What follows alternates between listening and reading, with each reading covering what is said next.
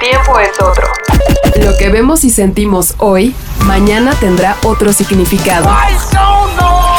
La vida tiene una nueva velocidad. Tutti Frutti y Sopitas. Somos solo humanos que encuentran música. La última vez que el mundo vio a los Beatles sobre un escenario fue el 30 de enero de 1969.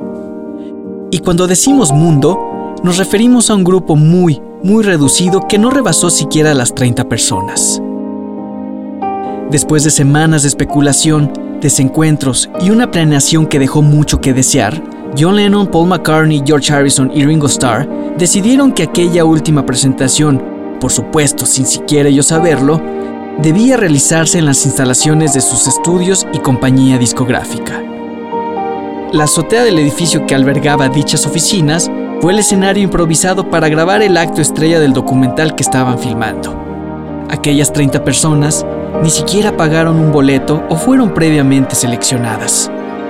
Fueron casi todas parte del equipo que era dirigido por Michael Lindsay Hogg para capturar algo que minutos antes de realizarse no estaba siquiera confirmado.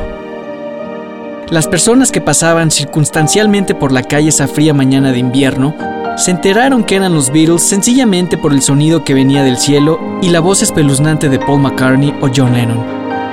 Pero aún así fue un mundo el que se detuvo poco más de 30 minutos a escuchar, observar y hasta trepar los edificios contiguos para presenciar algo que podía o no ser histórico. Todos sabemos que lo fue. Un año más tarde, con la publicación de Let It Be como una película que se estrenó en cines, esos instantes se hicieron un mito y los fans empedernidos del cuarteto escudriñaron qué fue lo que sucedió minuto a minuto aquel 30 de enero de 1969. Cinco décadas después, ese concierto fue reinterpretado y revalorado como un hito en la carrera del grupo más grande de todos los tiempos, no solo por su valor artístico y cultural, sino porque antes, durante y después de su edición original en 1970, se cometieron varias omisiones que nos hicieron creer una historia completamente distinta. Peter Jackson nos dejó ver algo sumamente poético.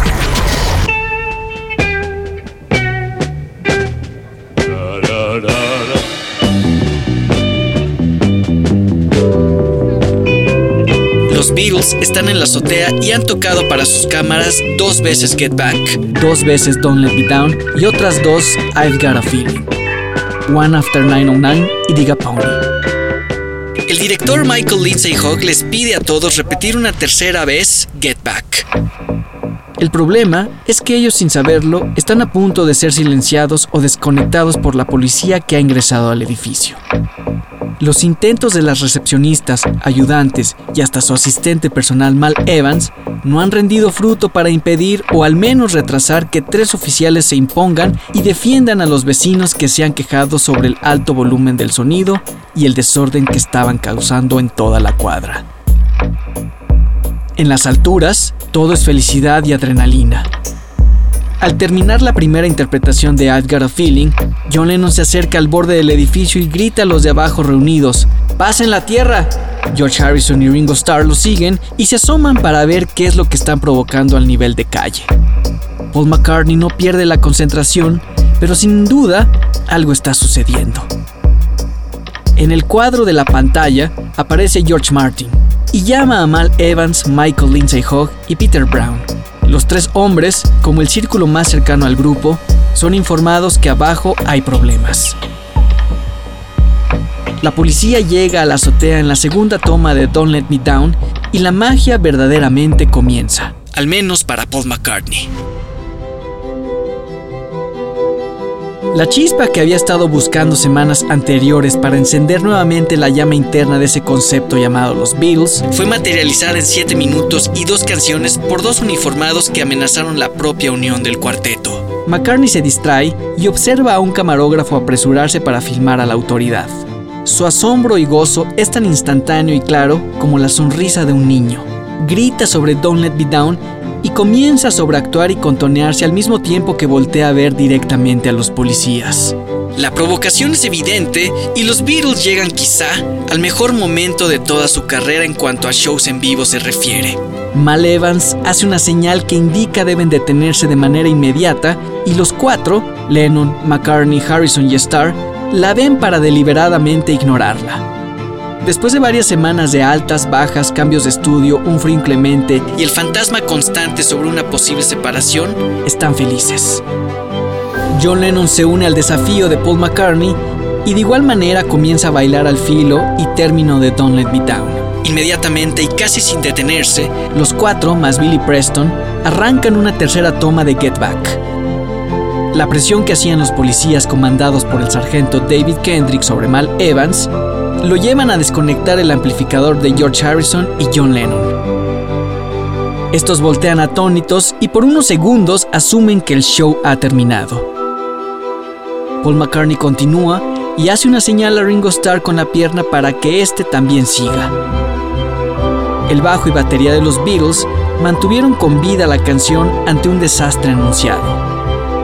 George Harrison reaccionó y volvió a conectar su amplificador ante la mirada atónita de quienes presenciaban tal escena junto a John Lennon para concluir una canción que en realidad y a la distancia resume lo que fueron los Beatles desde su interior. Paul McCartney cantando Get Back to Where You Once Belong mientras dirigía de manera cínica su mirada a los policías, o cambiando la letra de la canción en el momento para hacer una referencia a la situación ante un posible arresto, fueron la muestra inequívoca de su capacidad de liderazgo y un sinónimo de rebeldía que fue replicado por sus amigos a lo largo de su existencia como grupo.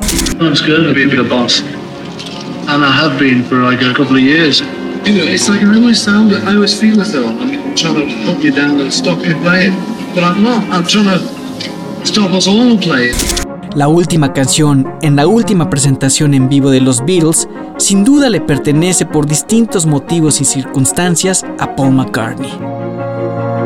Get Back fue la canción que los reconectó como un grupo verdaderamente brillante en vivo, pero también fue el pegamento que los mantuvo unidos e interesados las semanas previas.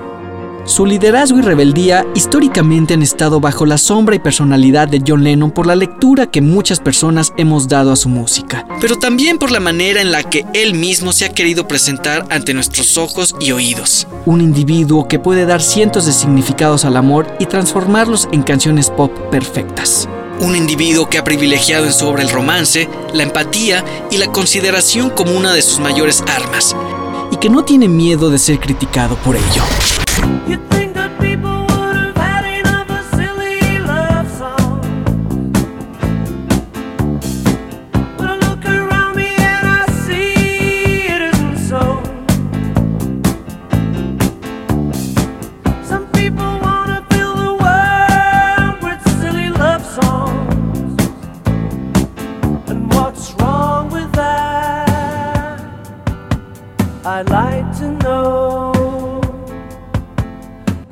su etapa con los Beatles, Paul McCartney fue el líder que ninguno de los otros egos estaba dispuesto a confirmar, pero tampoco a negar. Fue el motor de las melodías que llegaron en mayor cantidad a la cima de las listas de popularidad y cuyos conceptos llegaron a ser, quizá y debatiblemente, los más reconocibles en toda la discografía del grupo. Podemos pensar en el Sargento Pimienta o el Submarino Amarillo, pero más allá de la década que fue dominada por el cuarteto, está una discografía que cubre y explora cualquier género que les pueda venir a la mente. La iconografía y universos que hoy están asociados al nombre de Paul McCartney son tan extensos que sencillamente sería imposible abordarlos en un solo episodio. Sin embargo, no quisimos terminar junio del 2022 sin recordar y celebrar los 80 años de vida de este hombre que nos ha hecho tan felices. ¿Cómo se comienza a hablar de él? ¿Por cuál disco? ¿Por cuál década? ¿Por qué grupo o personaje? Esta semana en Tutti Frutti celebraremos la existencia de Sir Paul McCartney desde luego con canciones. Hemos hecho una corta y sobre todo humilde selección para reconocer el amplio espectro que este artista ha podido cubrir en 80 años de vida. Y bueno, Feliz cumpleaños, querido Paul McCartney. Tutti Frutti te abraza.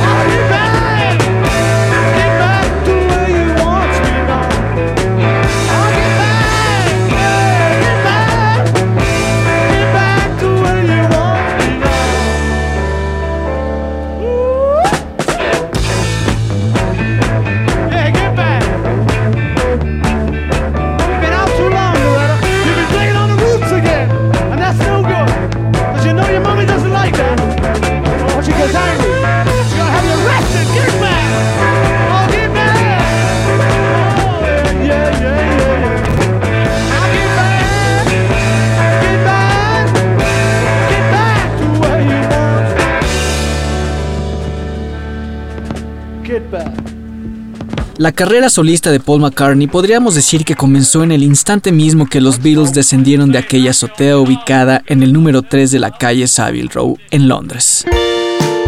Unas cuantas semanas después, el 12 de marzo de 1969, McCartney contrajo matrimonio con la novia que había tenido desde mediados de 1967. Linda Eastman fue el amor de su vida durante más de 30 años y desde luego, sobra decir, la gran fuente de inspiración para toda la obra consecuente a la separación del cuarteto. Su presencia, además de lo familiar y personal en la vida de Paul, fue llevada a lo artístico en todo nivel posible y aunque nunca fue tomada en serio por la crítica musical, siempre tuvo un papel muy importante en el desarrollo del discurso y lenguaje de McCartney. Por todo ello, resulta emblemático observar que la canción que inauguró la carrera discográfica del ex Beatle y una gran batalla legal y emocional contra Lennon, Harrison y Starr fuera un aparente ensayo acústico de tan solo 44 segundos que era únicamente utilizado para revisar el correcto funcionamiento de una grabadora casera. The Lovely Linda es una canción que contiene la esencia de Paul McCartney en cada segundo. Todos los instrumentos, y al igual que el resto del álbum, fueron interpretados por él mismo y nos deja ver al científico loco y obsesivo que podía ser en un estudio. Su talento como multiinstrumentista lo podemos escuchar con sencillez. Un bajo grabado en más de dos tracks y una percusión que fue disfrazada con libros para lograr ese efecto, digamos, seco. La letra retrata una realidad y cotidianidad que entonces necesitaba y que por fin estaba viviendo. Ver a Linda caminar por su casa con flores en el cabello, mientras una melodía nace de manera natural y llega casi desde el cielo.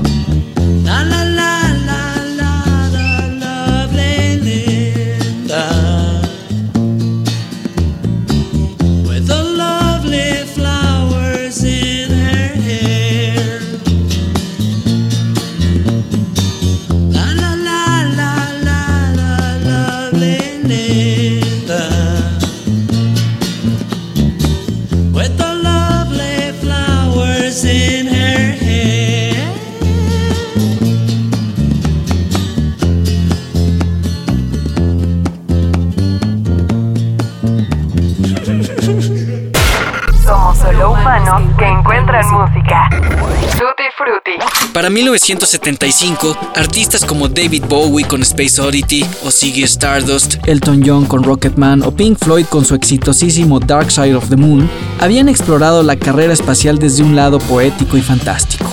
Cuando Paul y Linda McCartney lanzaron Venus and Mars como sencillo, algunas personas llegaron a especular sobre el significado que cada planeta tenía en la vida del artista. Pero la realidad, como en casi toda la discografía de McCartney, era que en su caso se refería a algo mucho más simple de lo que quizá querían decir Bowie, Elton o Pink Floyd. McCartney se subió al tren de lo espacial desde un punto mucho más terrenal y popular hacer referencia a las personas que al conocerse preguntan de manera casi inmediata a qué signo perteneces.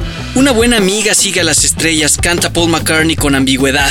Una línea que daba espacio para interpretar que efectivamente podía referirse a los astros o bien al tipo de persona que se dedica a perseguir estrellas de rock o cine. Y como el rock era el género de moda, fue la introducción perfecta para presentar un acto muy al estilo Sgt. Pepper y por supuesto Paul McCartney. La imaginación y celos profesionales de nuestro personaje en cuestión han sido el motor para sus mejores ideas y ficciones. McCartney es un sujeto que constantemente está pendiente de lo que sucede en el mundo y muchas veces no ha podido resistirse para responder con su propia versión de lo que ve, escucha y admira. Rock Show, la canción que estaba unida a Venus and Mars, es uno de los mejores ejemplos de cómo este músico codifica el mundo para crear su propio estilo. Primero, compuso la canción como una necesidad para sus propios shows en vivo. Una canción que predispone a una audiencia a pasársela bien ante un acto. Y segundo, una parodia un tanto inconsciente hacia todo el movimiento del hard rock que dominaba aquel momento de la historia. Black Sabbath, Deep Purple, Kiss, Aerosmith, ACDC o Led Zeppelin representaban todo lo que Paul McCartney y sus Wings no eran. Pero eso no significaba que no tuvieran la capacidad de crear una pieza con todos los elementos sónicos y eléctricos de aquellas agrupaciones. La respuesta fue excepcional y explosiva. Helter Skelter no fue una excepción.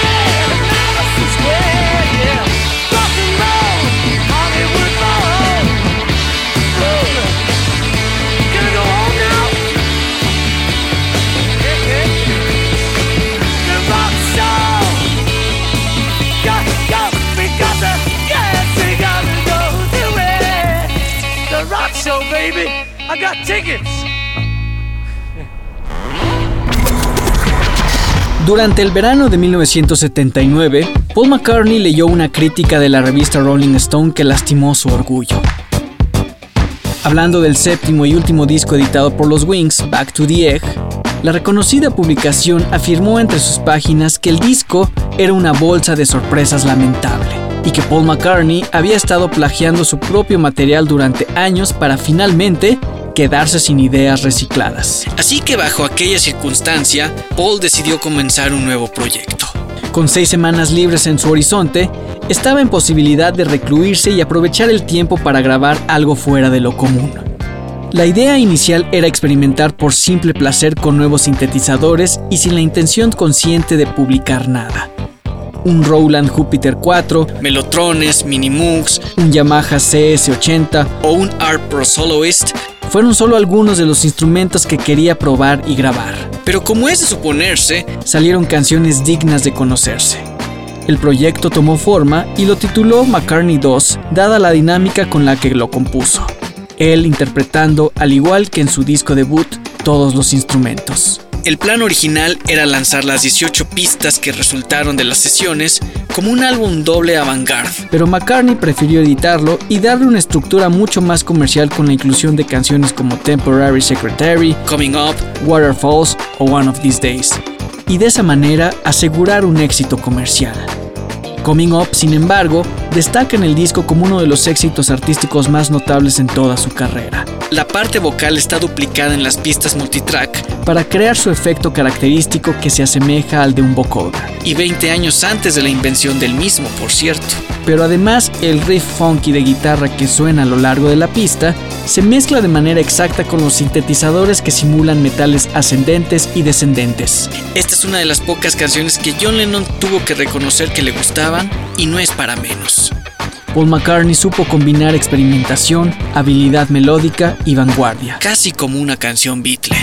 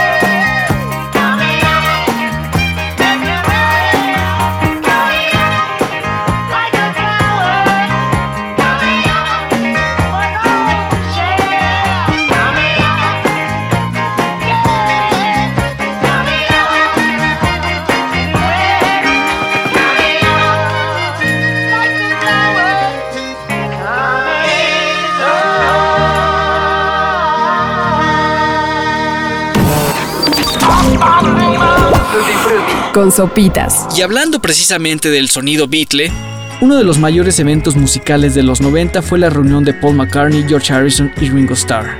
Después de volver a hacer música juntos y de manera virtual junto a John Lennon, la inercia por la melodía y el trabajo en equipo fue aprovechada por Paul y Ringo para crear dos de los mejores discos de sus carreras respectivamente, Flaming Pie y Vertical Man.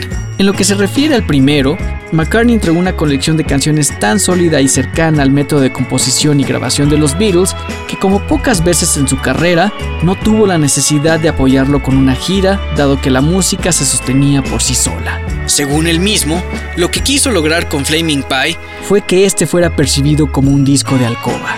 Una grabación que pudiera ser disfrutada por niños y jóvenes que se encerraban en su cuarto para admirar y poner atención a lo que sucedía en él. Pero sin duda, el evento que definió cada una de las canciones fue el cáncer que le había sido diagnosticado a Linda McCartney en diciembre de 1995. Aquel horrible periodo, según palabras del propio Paul, tuvo que ser superado con aceptación y el trabajo que solo él sabía hacer, crear música. Su obra, por décadas, ha sido cuestionada debido a la falta de apertura directa entre sus canciones y vida personal. Pero Flaming Pie, al ser escrito después de aquella mala noticia, estuvo envuelto con ese espíritu turbulento, meditativo y triste que la familia McCartney en realidad estaba experimentando. Flaming Pie fue un disco de oro al alcanzar medio millón de copias vendidas durante su semana de lanzamiento y fue un éxito tanto en crítica como en lo artístico. Fue nominado al Grammy como disco del año, pero fue rebasado por otro extraordinario álbum, Time Out of Mind de Bob Dylan. De todas las canciones que conforman Flaming Pie, Beautiful Night resalta por el enorme trabajo y tiempo que tomó en componerse y grabarse. Para empezar, cuenta con la participación de Ringo Starr, George Martin, Jeff Lynne, Jeff Emerick y Linda McCartney. Dos de los tres productores que tuvieron los Beatles a lo largo de su existencia, además del hombre detrás de las consolas de sus discos, fueron sin duda el componente para que esta canción, nacida en 1986, tomara sentido 10 años más tarde. Una balada de amor que habla del romance más puro y utiliza metáforas propias de un poema de Allen Ginsberg. Linda fue parte de la grabación del video a finales del 97 y falleció al año siguiente, el 17 de abril. Beautiful Night, Paul McCartney. Someone's gone out fishing, someone's high dry, someone's on a mission to the lonely Lorelei. Folks got a vision of a castle in the sky. and I'm left stranded, wondering why.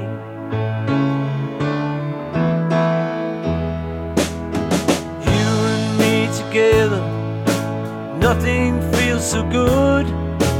Even if I get a medal from a local I won't need a castle. They've got castles in Versailles and I'm still stranded, wondering why.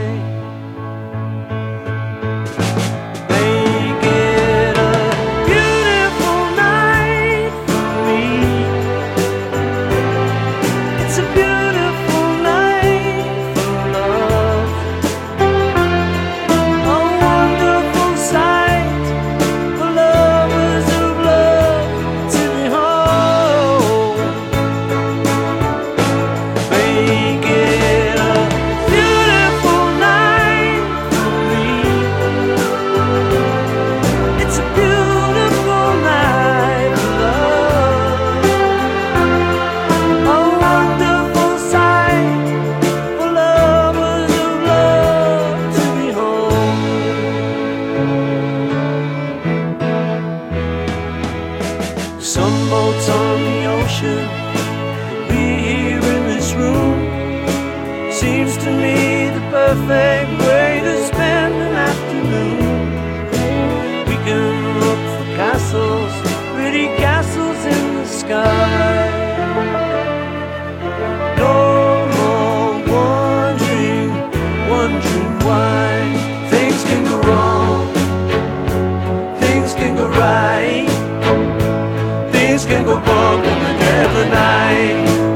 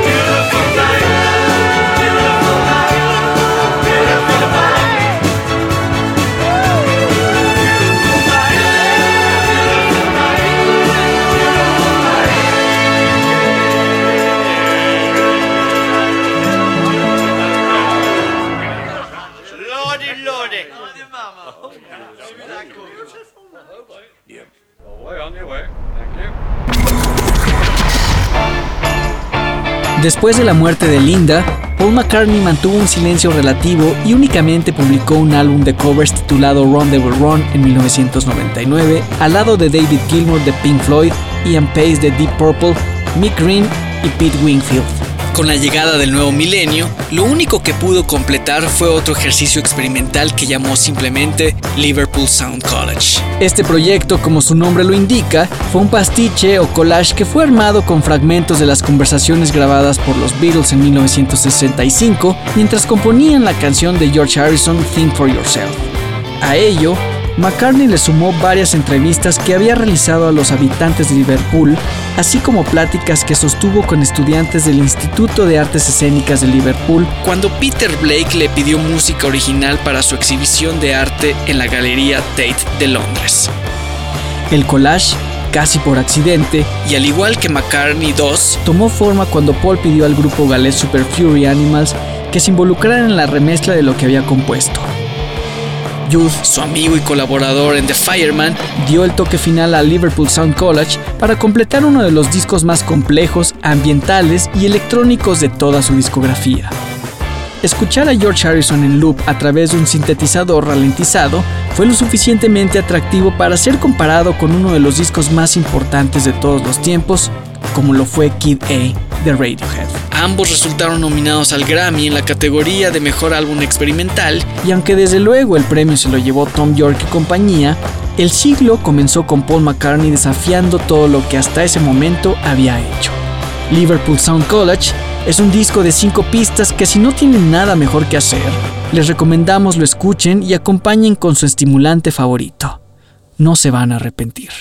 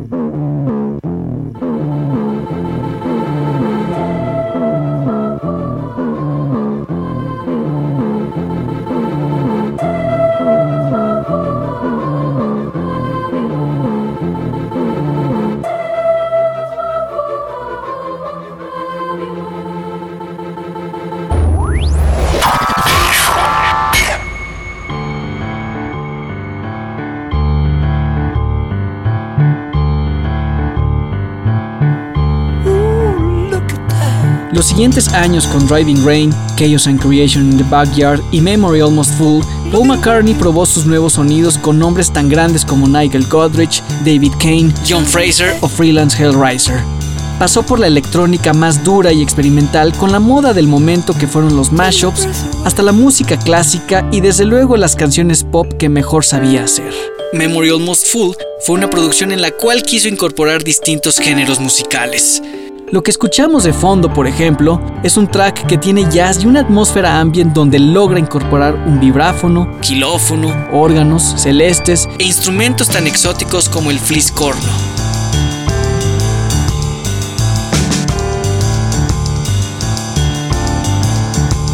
Con ese pensamiento en mente, quiso componer una canción a su entonces pequeña hija Beatrice McCartney. Pero la historia, como ha sucedido con sus grandes canciones, comenzó de manera más sencilla. Paul en el camino hacia una cita en Londres se detuvo a ver los instrumentos musicales en una tienda. Al entrar a ella, el encargado le dijo que tenía una mandolina hecha para zurdos que quería mostrarle. McCartney confesó que nunca había tocado una y mostró cierta duda para adquirirla cuando el encargado además le dijo que era un instrumento que estaba afinado como un violín. McCartney fue convencido y llevó la mandolina a casa para empezar a explorarla. Mientras aquello sucedía, le emocionaba ver que Beatrice bailaba y cantaba junto a él. Dance Tonight nació con esa simpleza y la quiso mantener con esa atmósfera. Lo que se escucha al inicio de la misma es nada más el pie de su autor pegando en el piso mientras ejecuta los tres acordes que se extienden hasta el infinito. La adición de guitarras eléctricas y teclados únicamente los hizo para crear un puente y conectar los versos. Y nada más. Él ejecuta todos los instrumentos y nuevamente logra componer una canción pop perfecta. Una canción que se ha vuelto inseparable de todos sus sets en vivo. Dance Tonight fue un éxito instantáneo porque fue distribuida a través de Hear Music, el sello discográfico de Starbucks, lo que garantizó que cada cafetería fuera invadida por esta melodía tan pegajosa.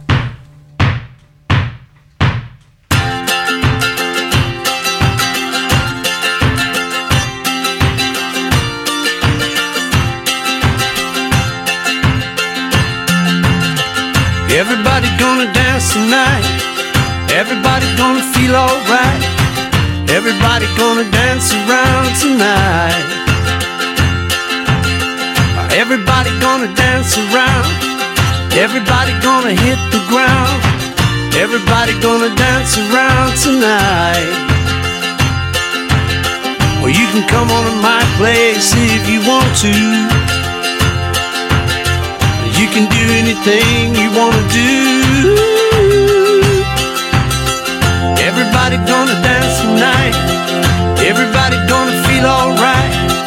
Everybody gonna dance around tonight.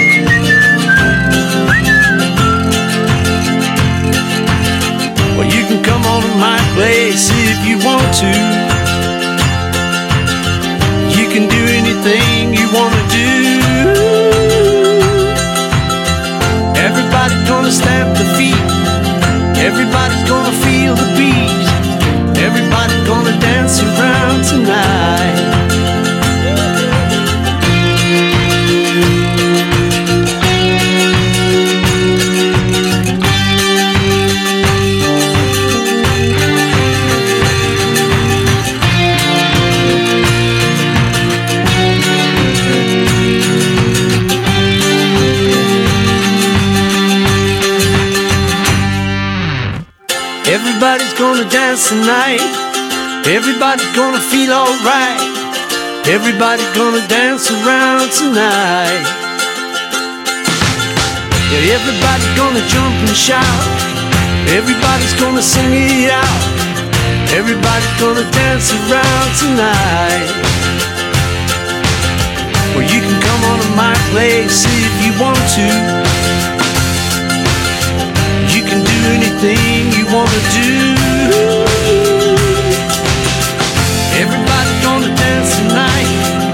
Everybody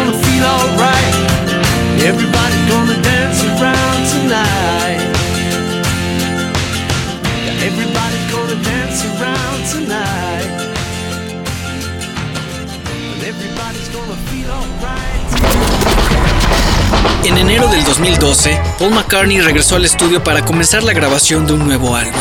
Durante meses estuvo buscando un productor al cual pudiera encomendar las canciones que había compuesto los últimos cinco años desde Memory Almost Full. Ethan Jones, hijo de Clint Jones, Mark Ronson, productor de Amy Winehouse, Paul Edwards, productor de Adele y Primal Scream, y Giles Martin, hijo del productor de los Beatles George Martin, fueron llamados para averiguar si estaban interesados en el proyecto pero en el proceso, McCartney decidió que lo haría con los cuatro ya que cada uno podía aportar un enfoque distinto. Ethan Jones era especialista en canciones acústicas, Mark Ronson en rhythm and blues, Paul Epworth en sonidos más pop y eléctricos y finalmente Giles Martin como coordinador general de todo el disco podía homologar el característico sello McCartney en las 12 canciones. New fue un disco atípico para los métodos de trabajo a los que estaba acostumbrado, pero fue interesante ver cómo se dejó llevar por el criterio y gusto de las personas que eran nuevas en su vida. Mark Ronson en particular se había vuelto un muy buen amigo luego de que este fuera invitado a su boda con Nancy Shevell para hacer un DJ set, el cual mantuvo bailando a los McCartney hasta altas horas de la noche. Esa amistad fue palpable y se inmortalizó de manera excepcional en canciones como la que da nombre al disco. New, por primera vez en su carrera, nos dio la oportunidad de escuchar a un hombre que hoy tiene 80 años, vulnerable y mortal. Early Days es una canción que está escrita desde el punto de vista de un hombre viejo que sabe que ha cambiado al mundo para bien. Ve hacia atrás y recuerda sus años formativos junto a un sujeto llamado John Lennon y reclama a todos sus biógrafos las imprecisiones que a lo largo de las décadas han hecho sobre su vida y obra. Cuando Paul grabó por primera vez Early Days, su voz estaba quebrada y vulnerable. Quería mejorarla y perfeccionarla con dos o tres tomas extras, pero Ethan Jones logró convencerlo de lo contrario. Esa voz, por momentos débil y gastada, es la esencia y nueva realidad de Paul McCartney. Un hombre que lo ha visto todo y que no tiene que probar nada a nadie. Sin duda, una de las canciones más entrañables y emblemáticas de su reciente discografía, Early Days, Paul McCartney. They can't take it from me if they try. I those days. So many times I had to change the pain to laughter just to keep from getting crazy.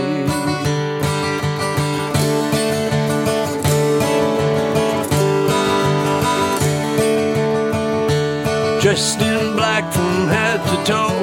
Two guitars across our backs,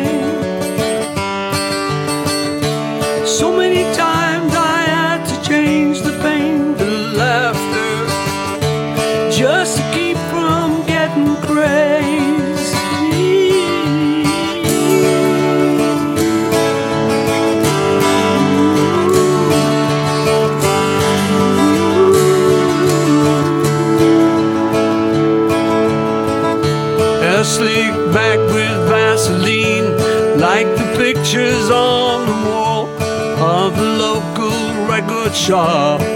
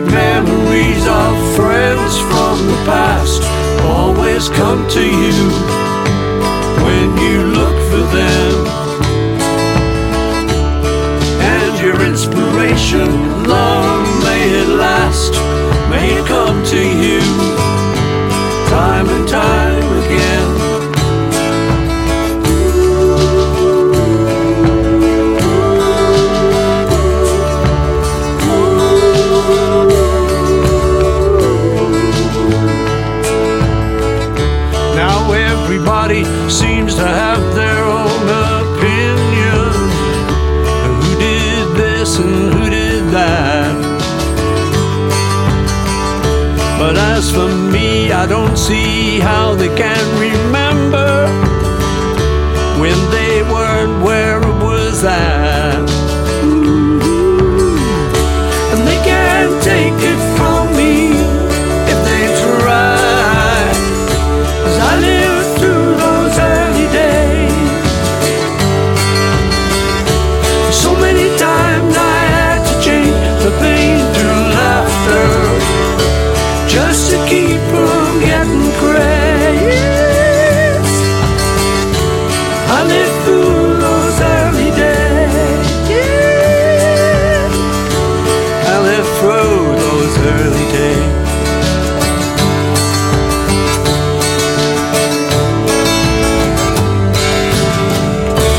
Con esta increíble canción de Paul McCartney llegamos al final de un episodio más de Tutti Frutti.